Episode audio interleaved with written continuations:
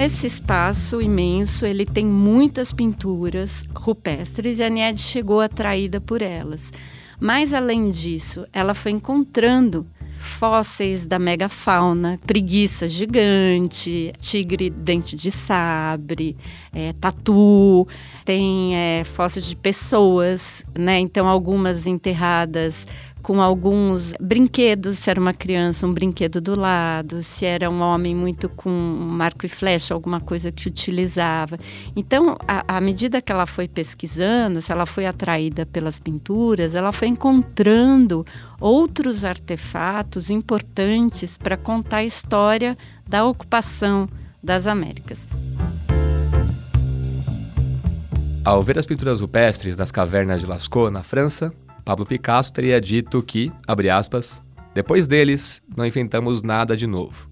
Eu sou Caio Sens, jornalista da Folha de São Paulo, e o episódio de hoje do Ilustríssima Conversa não fala de cavernas na Europa, mas de registros que resistem no meio da Caatinga, no estado do Piauí.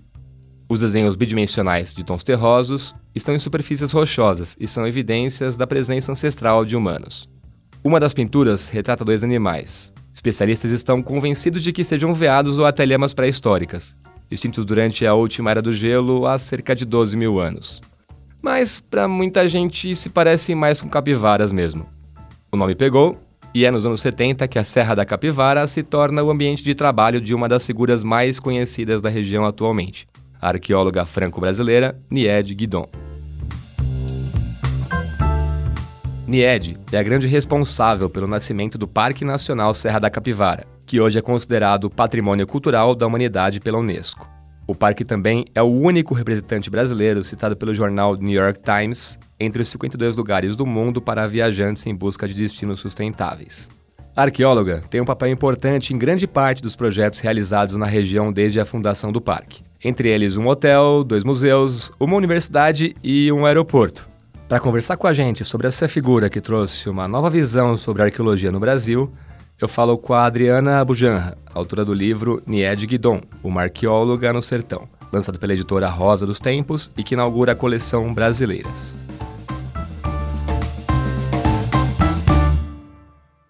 Adriana, seja muito bem-vinda ao Ilustríssima Conversa, é um prazer ter você aqui. Eu queria começar pelo título do seu livro, é um nome que, apesar de ter uma importância nacional e até internacional, talvez ainda não seja um nome que cause um reconhecimento imediato nas pessoas que estão ouvindo a gente. Então eu queria te perguntar: quem é Nied Guidon? Prazer, Caio, super obrigada pelo convite, uma alegria estar aqui. Nied Guidon, ela é franco-brasileira, né? Uma arqueóloga, ela morava no Brasil, foi embora para a França na época da ditadura, ficou lá um, um tempo e assim, o grande trabalho da vida dela foi o Parque Nacional Serra da Capivara, no Piauí, e que ela dedicou a vida inteira. Assim, é muito raro você ver uma pessoa que de fato, né, vive para uma causa, assim. E ela é um personagem riquíssimo, porque ela tem muitas dimensões. É, então, você fala da Nied Guidon, você fala de arqueologia, você fala do Brasil, do Piauí, você fala da caatinga, o irmão pobre, né, dos outros biomas, todo mundo acha que é uma terra esturricada e tal. Você fala dos sertanejos, aquelas pessoas que vivem lá. Então, eu acho que a Nied, o feito dela é o Parque Nacional da Serra da Capivara, é a defesa desse parque durante tantos anos, e eu acho que o livro ele traz esses outros assuntos junto. Legal. Eu vou puxar esse gancho então e comentar sobre esses personagens do, do seu livro mesmo. O livro conta a história da Nied, mas para contar a história da Nied, você conta a história do parque e de muitos personagens. E muitos deles são moradores do, dos vilarejos da região da Serra da Capivara.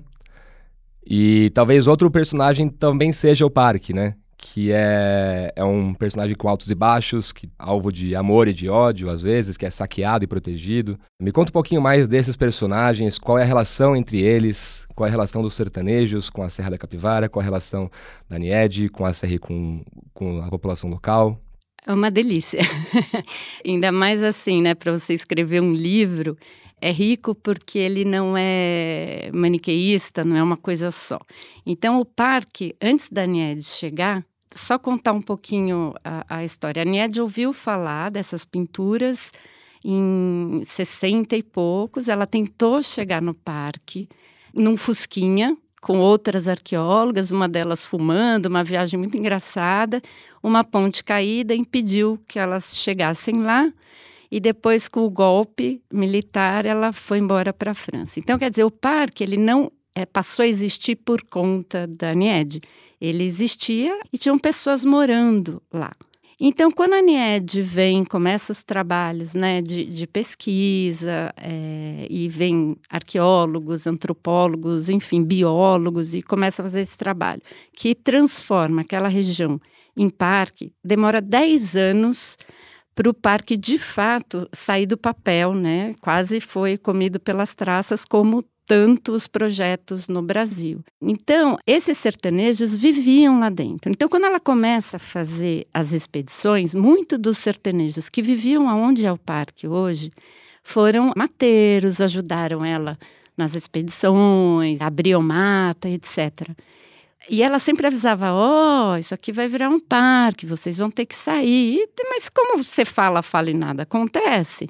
Passaram-se 10 anos até que, de fato, em 86, ela começou então a retirar, ela não, né? O governo a retirar as pessoas do parque. E aí então começa o pessoal que, digamos, você falou, né? Amor e ódio. Então, o ódio, né? Essas comunidades que viviam lá dentro, a do Zabelê, que é a maior delas, em torno de 100 famílias, então, digamos aí umas 400 pessoas, é a comunidade que foi mais afetada. Então, uma das sertanejas que eu uso no livro, a Dona Nenê, para contar a história, eu falei com muitos deles, mas eu aproveito a voz dela, né, para dar essa narrativa. Ela é uma mulher de 80 anos, a Dona Nenê, e ela conta a história, né? Quer dizer, eles moravam lá, eles tiveram que sair de lá e eles culpam a Aniede por isso. Quando eles saíram, teve uma despedida, é, choradeira, Cada um foi para um canto, não tinha um lugar para eles irem. A Nied lutou para que tivesse, mas não conseguiram terras. Então foi cada um para um canto. Eles ficaram 10 anos até o governo de fato oferecer um espaço e eles voltaram a morar juntos. Então, essas pessoas mais velhas que viveram isso, elas têm uma certa raiva da Nied. A dona Nenê, por exemplo, ela tem musiquinha, ela cantava para mim musiquinha que ela fez falando da Nied. Então, toda essa geração dela tem isso. Mas o que é muito interessante é que os filhos deles já têm outra experiência porque eles já trabalharam no parque como guias, é, muitos foram fazer faculdade que federal, a primeira faculdade federal que foi é, implantada no interior do Nordeste por conta da NIED. Então, os filhos deles e os netos estudaram nessa faculdade. Então, essa diferença né, da, das gerações, como a NIED é vista mesmo pelo povo dos Abelê, pelos filhos e pelos netos, né? E, por outro lado, tem Mocó. Então, os sertanejos de lá. É, Mocó é uma cidadezinha que fica ao pé do parque. Então você vê a, aquelas pedras é assim. Imagina o Rio de Janeiro, sei lá, como você morar na frente do mar é o pessoal de Mocó. E o pessoal do Zabelê, que morava de frente do mar, digamos assim, foi morar no centro da cidade. Então, o lugar onde eles moram hoje não, não é bonito, é à beira da estrada, etc. Né?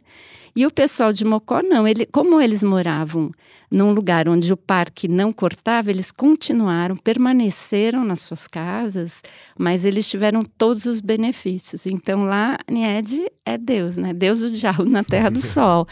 É, é meio isso, assim. Que é o, o título do capítulo, né? Que e, você. Isso, isso. Onde você conta essa história no, no seu livro que eu acho importante assim ressaltar é que quando essas pessoas né, tiveram que sair do parque para delimitar e para, de fato, o parque sair do papel, era uma época onde o modelo que se usava era um modelo americano, onde você separava, né, quem morava dentro do lugar e a natureza intocada. Então, naquela época, eu quis contextualizar, até para a gente não fazer um julgamento sem entender como é que, que essas ações foram tomadas. Se fosse hoje, eu conversei com vários especialistas e eles dizem que seria diferente. Então, você poderia, por exemplo, fazer como se fosse um lote, sabe? Tem lugares como se fossem bairros que pode morar gente, lugares que não. E a gente sabe que essas comunidades conhecem muito bem tudo, é, as plantas, é, os animais, e eles podem ajudar até preservar. O ser humano Mas, como parte do contexto. Quase, né? exatamente. Né? Isso é uma discussão de hoje em dia, isso é muito vivo, isso é muito claro, mas é importante a gente é, lembrar disso né, na hora de. É, eu acho que eu tentei fazer isso no livro, entender como era o pensamento daquela época, né? Eu vou aproveitar então, Adriana, para perguntar um pouco sobre essas atividades da, da NIED. É, eu contei aqui, pelo que eu anotei, a NIED já fez trabalhos como assistente social, sanitarista, educadora, advogada, enfim, quem é essa pessoa tão inquieta, né, que eu acho que tem um, um ímpeto da NIED, que é um ímpeto muito produtivo e, e de querer ajudar essas pessoas, né? Enquanto alguém que está, talvez, cuidando do, do parque, mas também querendo cuidar da, das pessoas que estavam ali, né? Que, que sofreram é, uma, uma perda, talvez, e que precisavam de um amparo naquele momento quando ela delimita o parque, o parque começa a funcionar, ela tem que administrar, ela vira uma gestora. Ela vira também personagem de Bang Bang. Ela é também a protetora desses sertanejos, porque ela sempre entendeu, quer dizer, se você tem que tirar essas pessoas de lá, se elas não podem mais caçar, tinha a produção de cal, por exemplo, que pegava as pedras com os desenhinhos, moía, depois colocava fogo, né, e ia destruindo tudo. Então, ela não pode simplesmente falar, vocês não podem mais fazer nada disso, que era o meio de sustento dessas pessoas, sem oferecer nada em troca. Então, ela sempre, desde o princípio, quando ela começou a criar o parque, ela fez várias frentes, né, educação, então ela fez assim escolas integrais, ela chamou o pessoal da USP. Então assim, ela fez essas escolas, imagina, essas crianças que mal tinham comida, elas tinham café da manhã, almoço e janta. Elas comiam tanto que elas chegavam a passar mal. Tinham discussões, e agora o que a gente faz, né? Não, deixa os bichinhos comer, que uma hora eles, eles ficam melhores. É, eles tinham banho, imagina, lá não, não tinha chuveiro elétrico, não tinha água para beber, eles tinham que andar não sei quanto. Então, é, além disso, eles cantavam o hino francês. Eles aprenderam, porque a NED, a cantar o hino francês. Então, até hoje, quando eu fui lá conversar, as pessoas punham a mão no peito e cantavam o hino francês. Chegar, a gente recebia perfilados é, em pé, cantando mesmo igual como se merece cantar um hino. Né, do... A luz enfants de la patrie, le jour de gloire Conterno della tirania, letanda sanglante leve, E era uma educação de primeira mesmo, né? É, saúde nessas escolas. Então, assim, naquela época, quase todo mundo com uma certa idade perdia assim um, dois, três filhos. Aquilo era, eles falam, ah, os bichinhos morriam, a gente não sabia do quê. Porque eles tomavam a água que os animais se banhavam. Então ela levou o pessoal da Fiocruz, eles levavam vacina e praticamente zerou a morte de crianças. E outra coisa era oferecer trabalho, né? Quer dizer, então vocês não vão poder caçar, o que, que, que vocês podem fazer? Ela sempre apostou que lá se tornaria um polo turístico, né? Que a arqueologia o parque iria atrair muita gente. Então ela, por exemplo, ela começou o mel. Eles já fabricavam mel, mas era aquilo, né? Para os anéis cortava a mão. Eles para pegar as abelhas, eles cortavam a árvore inteira. Então ela chamou gente de fora para ensinar como cultivar o mel, como fazer. Hoje o, o estado do Piauí, se não me engano, acho que é o terceiro estado produtor de mel a cerâmica que existe até hoje lá, com aqueles desenhos rupestres que tem nos paredões, então eles imitam. Ela chamou gente do Japão, da Itália para ensinar. E... Acho que a iniciativa mais popular mesmo seja, sejam as cerâmicas mesmo, né? Sim, deu muito certo. E deu muito certo também porque, é, assim, a NED tem muitas ideias. Essa ideia dela. Ela teve outras que não, não vingaram, é, mas ela ia apostando, ela não desistia, né?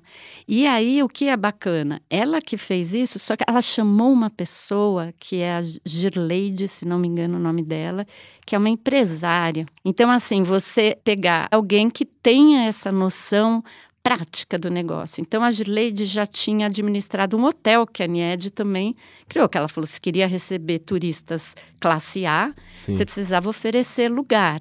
Então, tinha um hotel que a Girleide por exemplo, quando ela chegou, é, ela tem essa noção prática. A Nied queria servir escargot no hotel, Isso. entendeu? Aí a Girleide, ela falava, olha, Nied, escargot não dá, porque imagina, né, não é assim, né, mostrava os números, então é, essa junção ali, eu acho que a cerâmica é, é, bem bacana, porque a Nied, ela tem essa visão acertada, né, e a Girleide é essa pessoa que veio para enfim, administrar, pôr ali de pé. E a cerâmica emprega muita, todo mundo é da região, né? Então, por exemplo, Mocó, que eu estava falando, o sítio do Mocó, praticamente todo mundo lá trabalha ou de guia ou na cerâmica. Tem esses projetos grandes da NIED também, né, Adriana? Tem o próprio parque, mas também tem um hotel, tem dois museus e tem até um aeroporto, né? Conta pra gente um pouco mais sobre isso. É, essas ideias surgem como uma pressão externa ou são uma iniciativa da própria NIED querendo construir esse parque ideal dela? É dela. É, são todos projetos dela, né? Claro que sempre com muita gente ajudando, colaborando para que é, se tornasse realidade. É, o hotel tem outros hotéis, né? Mas esse especificamente que funcionou e teve sua fase áurea, fechou é, os museus e o aeroporto. O aeroporto é uma história. Quando eu fui para lá, o aeroporto existia, foi até curioso, porque falei, bom, existe o aeroporto, mas não tem voo. e aí é uma coisa de louco. E aí, assim, eu já estava pesquisando antes de ir, eu já sabia a história do aeroporto. Porque como é que tem o aeroporto? Eu tentava me informar, falava, não, vai de avião. Não, mas não tem voo. Achou que ia ser fácil chegar? Quer dizer, o aeroporto começou, a ideia do aeroporto na época do Fernando Henrique, que ela, ela é, era amiga do Fernando Henrique, os dois viveram na França na mesma época do, do exílio, né, do, do presidente. Então, assim, olha a história desse aeroporto. Quando eu fui para lá, eu tive que ir para Petrolina de avião. Aí de Petrolina pegar um, uma van que vai até São Raimundo Nonato, que é onde a Anied vive, que é a cidade mais perto do parque, né? E eu fui visitar o aeroporto naquela época. É a coisa mais linda do mundo. Dizem que é um dos aeroportos mais bonitos, ainda no interior do Piauí. Olha. Visto de cima, ele tem o formato da capivara. E quando eu entrei, assim, todos os azulejos é, imitando as pinturas rupestres, é assim, primeiro mundo. Eu não vi no Brasil nenhum aeroporto feito esse. Parecia um filme de não sei qual classificação do filme, mas assim, tinham dois funcionários, aquele cenário, parecia um cenário, é isso, um uhum. cenário lindo e pardais, pardais, pardais, aquele barulho de pardal. E eles que pousavam naquela pista, entendeu? Era um, era um, um aeroporto de pardal. Eu falava, meu Deus, anos para construir e aquilo ali, você tem que pagar para aquilo vingar. Aí eu já tá, tinha acabado o livro, já estava no fim escrevendo, o aeroporto foi reinaugurado. Hum. Aí, assim, que lindo. Então, agora, quem quiser ir para lá, não tem desculpa. Tem uma pode rota. ir, tem uma rota. É, não é diário, acho que três vezes por semana, alguma coisa assim. E eu mandei uma mensagem para a Nied na época: Nied, o aeroporto, né? Porque a gente falou muito disso. E aí ela é muito é, econômica, né? Nas palavras, ela, eu falei, e aí, tá? Fiz uma pergunta gigante, a resposta, feliz. A resposta dela, ponto, né? Ninguém vai ter desculpa agora de que não, não quer pegar uma estrada Exato. longa. Exato. E o última, antes dela, dela se aposentar, né, a última grande investida dela foi o Museu da Natureza, né? Que é esse museu que funciona ali no parque, que é interativo. Enfim, é, ela saiu em grande estilo, né? Digamos, se retirou ali em grande estilo. Bom, vou aproveitar então que você já começou a contar essa história e eu vou entrar um pouquinho no que eu acho que são alguns conflitos internos, talvez, da NIED, que transparecem bastante no seu livro. O primeiro deles talvez seja essa aproximação cultural mesmo com a França, né? Ao mesmo tempo que a NIED, como você falou, franco-brasileira, é muito brasileira, ao mesmo tempo ela tem uma, uma referência cultural muito próxima, né, com a França mesmo. E ao mesmo tempo ela briga com os franceses e com os europeus para defender uma visão que talvez seja menos eurocêntrica dentro da arqueologia, né?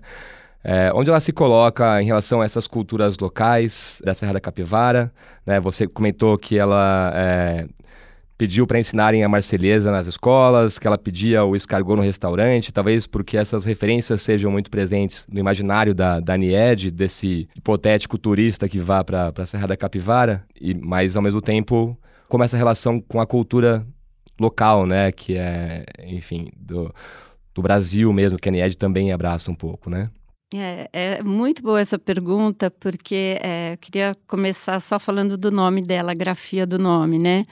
É, Nied Guidon, né? O Nied, o acento.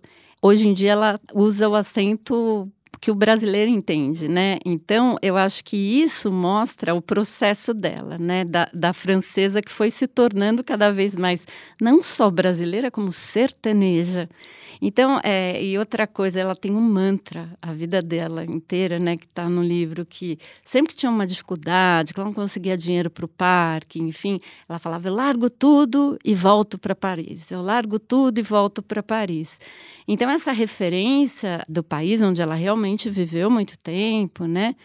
virou no fim um lugar no imaginário, né? Porque a Paris dela não existe mais. Todos uhum. os amigos dela já morreram. É, a vida dela agora é aqui, é em São Raimundo Nonato e é o parque, né? Então, assim, ela tem sim essas referências, ela estudou arqueologia na França, mas ela, de fato, eu vejo ela muito mais como uma, uma mulher brasileira hoje, que defende aquele território é, no meio do sertão, quer dizer, num lugar que esse contraste, né, que é muito evidente, uhum. de uma riqueza arqueológica num lugar tão pobre. Outra questão, eu acho que você até começou já a abordar esse lado é, da Nied, Adriana, é essa diferença entre a Nied que diz que vai largar tudo e ir embora para Paris, mas acaba ficando e criando o próximo projeto, ou a Nied que diz que não gosta de crianças, mas que, na verdade, nas ações dela transparece às vezes um outro lado dela. Você também entende esses, esses conflitos como presentes na cabeça da, da arqueóloga? Completamente. E isso é a graça dela, né?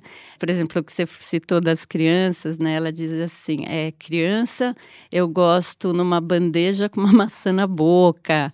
Ou então, se chora, eu jogo para as onças. Ela diz essas coisas. ela, ela tem esse humor, ela impressiona, óbvio, né, que não. Mas ela fala desse jeito, ela tem esse humor. Um dia desses eu vou embora. E o pior é que eu vou pro inferno, né? Vai fazer um calor desgraçado lá eu até repetir que eu contei para você antes, mas que eu acho engraçado, né? Queria aproveitar essa resposta para falar do humor dela. As tantas eu comecei a andar de mototáxi na cidade, né? Porque táxi lá não é Uber, tal, era super caro. E, e aí a Nied, quando descobriu que eu ia embora de moto, estava armando um toró, né? E ela estava falando de quando ela morrer, como é que vai ser. E aí ela abriu uma pasta. Tem lá, não vou contar porque é o final do livro, né? Mas, enfim, quando ela leu aquilo, aquilo para mim, eu sabia, já tinha o final do livro enquanto ela lia, né? Mas daí ela termina de falar de morte, ela fala: Ah, você vai embora de moto? Ah, Adriana, tá armando toró, né? É, e você vai embora antes que eu. então, ele ria, óbvio. Depois ela mandou mensagem para saber se eu estava viva, se eu tinha chegado, ah, é. entendeu? Tem, Mas tem um é isso. É, é, é, essa, é, essa, ela brinca, né? Hum.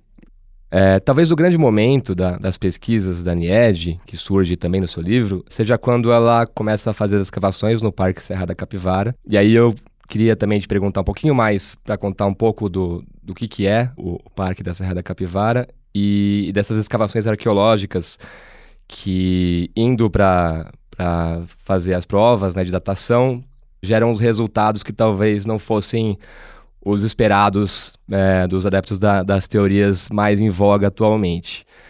É, conta um pouquinho mais desse processo para a gente e, do, e dessas escavações e de por que, que esse parque é tão especial, talvez. Bom, a Nied é, chegou lá atraída pelas pinturas rupestres, né? Então, esse parque, esse lugar, ele é imenso, acho que são 130 mil hectares, e tem muitas pinturas feitas pelos nossos antepassados. É, algumas gravuras a gente não consegue exatamente, não pode né, falar o que as pessoas pensaram na hora que fizeram, mas é uma coisa muito linda você imaginar que nossos antepassados viveram lá e tem traços que são universais. Então tem a cena de um beijo, tem sexo, tem dança, tem caça. É um museu ao céu aberto que isso é lindo e ao mesmo tempo tem as consequências de você poder preservar aquele lugar é mais difícil, né? Não tem ar condicionado, você está falando do sertão, da caatinga. O que, que, você acha que vai acontecer? Não, com o tempo as pinturas vão desaparecer se não houver uma manutenção.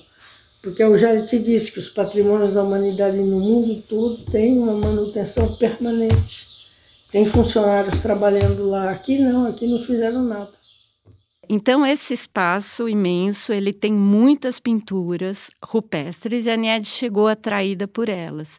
Mas além disso, ela foi encontrando fósseis da megafauna, que são animais é, gigantes, né? Que conviveram com as pessoas. Olha que uhum. louco, naquela região onde a gente Sim. pode ir. Preguiça gigante, tigre dente de sabre, é, tatu, tem é, fósseis de pessoas, né? Então, algumas enterradas com alguns brinquedos, se era uma criança, um brinquedo do lado, se era um homem muito com marco e flecha, alguma coisa que utilizava.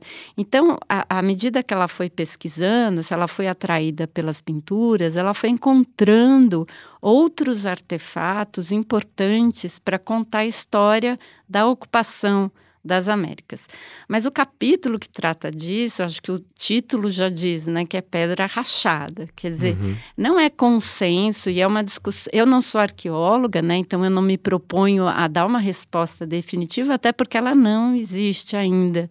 O que aconteceu é que a Nied achou carvões que ela mandou para datação e disseram na primeira datação 18 mil anos e, e, e, essa datação foi subindo e enfim chegou a a NED chegou a falar que nossos antepassados chegaram na, na Serra da Capivara há 100 mil anos foi o teto dela.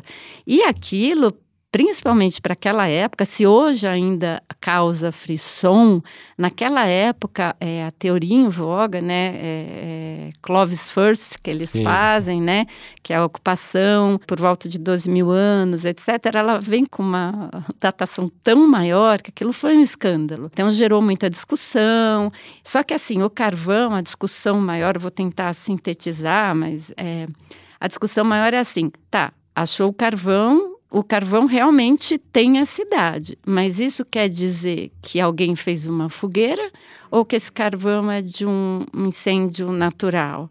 Outra coisa, pega lá uma pedra, tem uns que dizem que aquilo foi um instrumento uma feito, ferramenta. uma ferramenta feita pelo homem, ou foi o macaco até que jogou lá de cima, ou caiu simplesmente, né? E você acha que aquilo. Então, essa discussão, ela não terminou ainda. Então, criou, eu acho que eu tento apresentar no livro os argumentos, né, de quem defende, as pessoas, né, as críticas. Hoje em dia, tem surgido outras datações, outros locais com datações mais antigas, mas é ciência, então, para você você ter essa unanimidade, você precisa ainda apresentar mais provas. Então, é uma questão que está em aberto. Mas o que eu acho mais fascinante que eu queria é assim: se ela não era consenso e ela conseguiu o que ela conseguiu sem ser consenso, eu acho ponto para a Nied no sentido daquilo que você falou. Ela, ela ia atrás do que ela quer, né? E só uma coisa do parque, né, para situar as pessoas que nunca foram para lá. Além do atrativo, né, da arqueologia, das pinturas, geograficamente aquilo é de uma beleza absurda. Então, assim, você pode subir, tem uma escada que você vai bem para o topo, você vê aquelas montanhas, aquelas aves. Eu fui no inverno de lá. O inverno seria quando chove, né? Tem o inverno e o verão. O verão é quando não chove, o inverno é quando chove. Então, quando chove, aquilo ali fica tudo verde. A gente fala, ah, cacto, né? O que, que, que vem na sua cabeça? Espinho, né?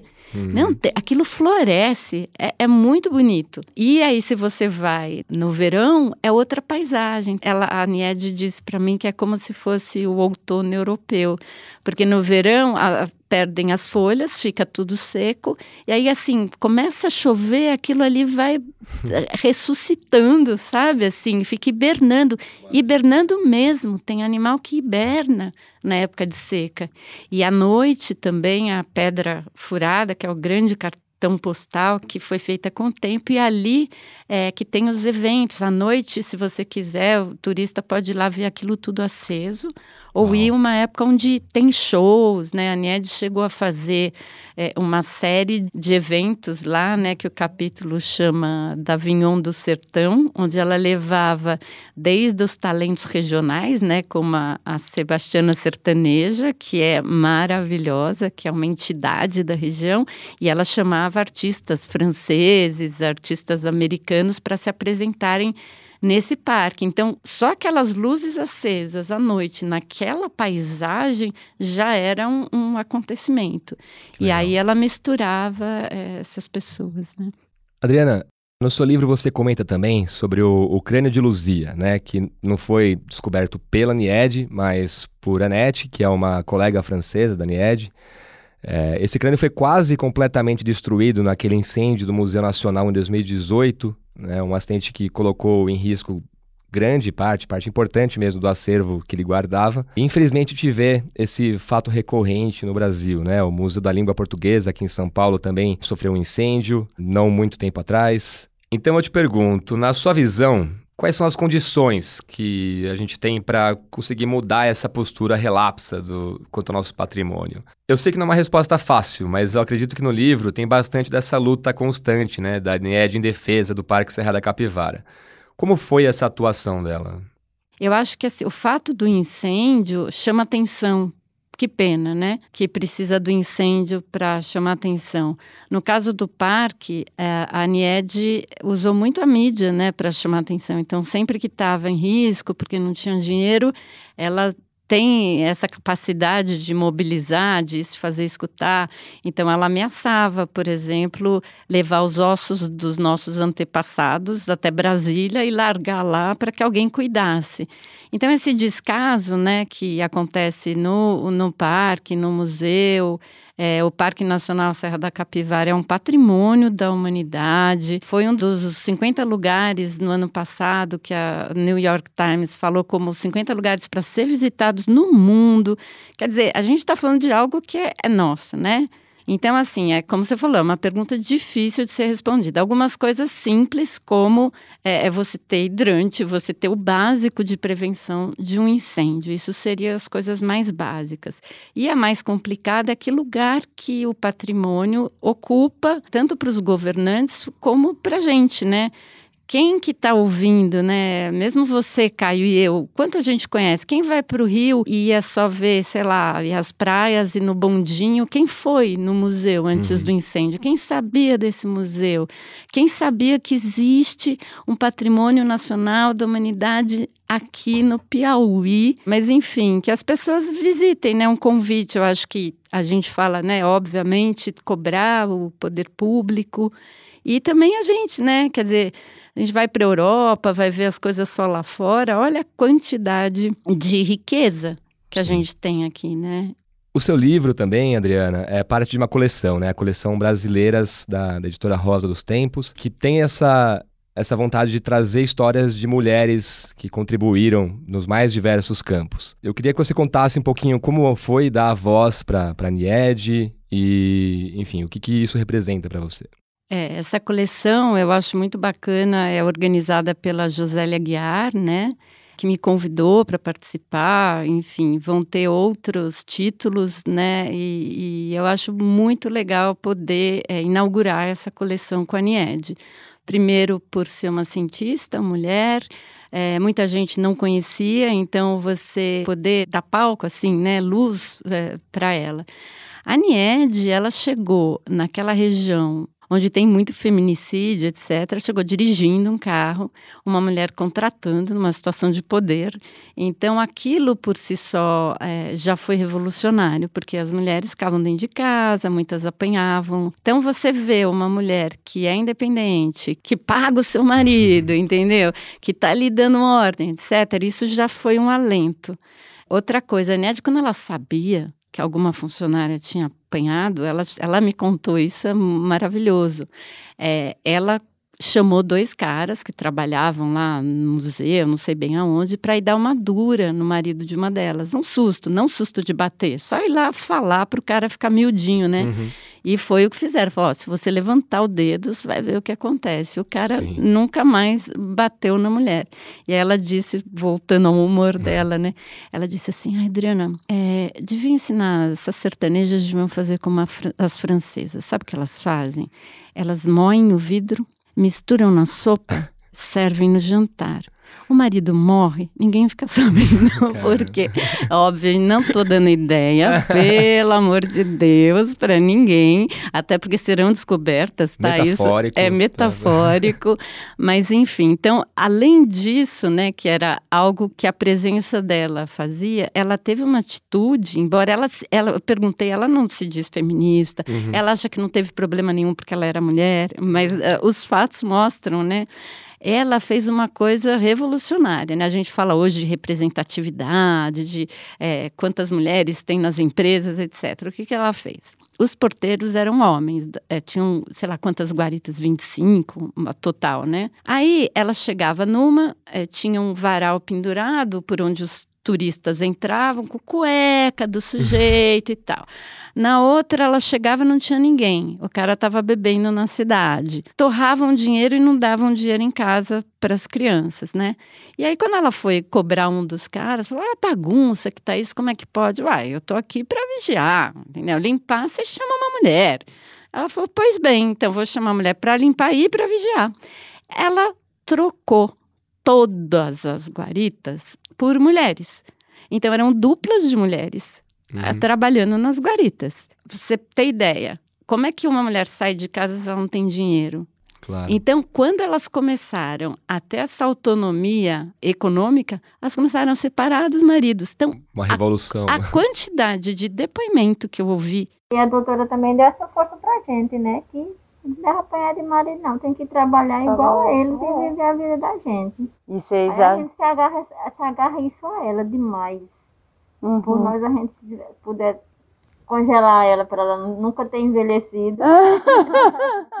e era assim, elas reclamavam com as mães, mãe, é, eu apanho.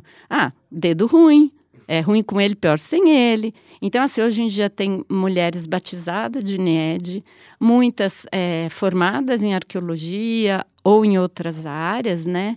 E, e, uma coisa super importante, não tem exatamente a ver com isso, mas entrevistando o André Strauss, um, um arqueólogo da USP, que tem muitas questões em relação às datações uhum. da NED. É, ele trabalhou, estudou com Walter Neves, que é outro arqueólogo, que dizia assim: olha, o cientista brasileiro, o que fica não é só o quanto de Sartre, não adianta ele se trancar e ficar uhum. lendo Sartre.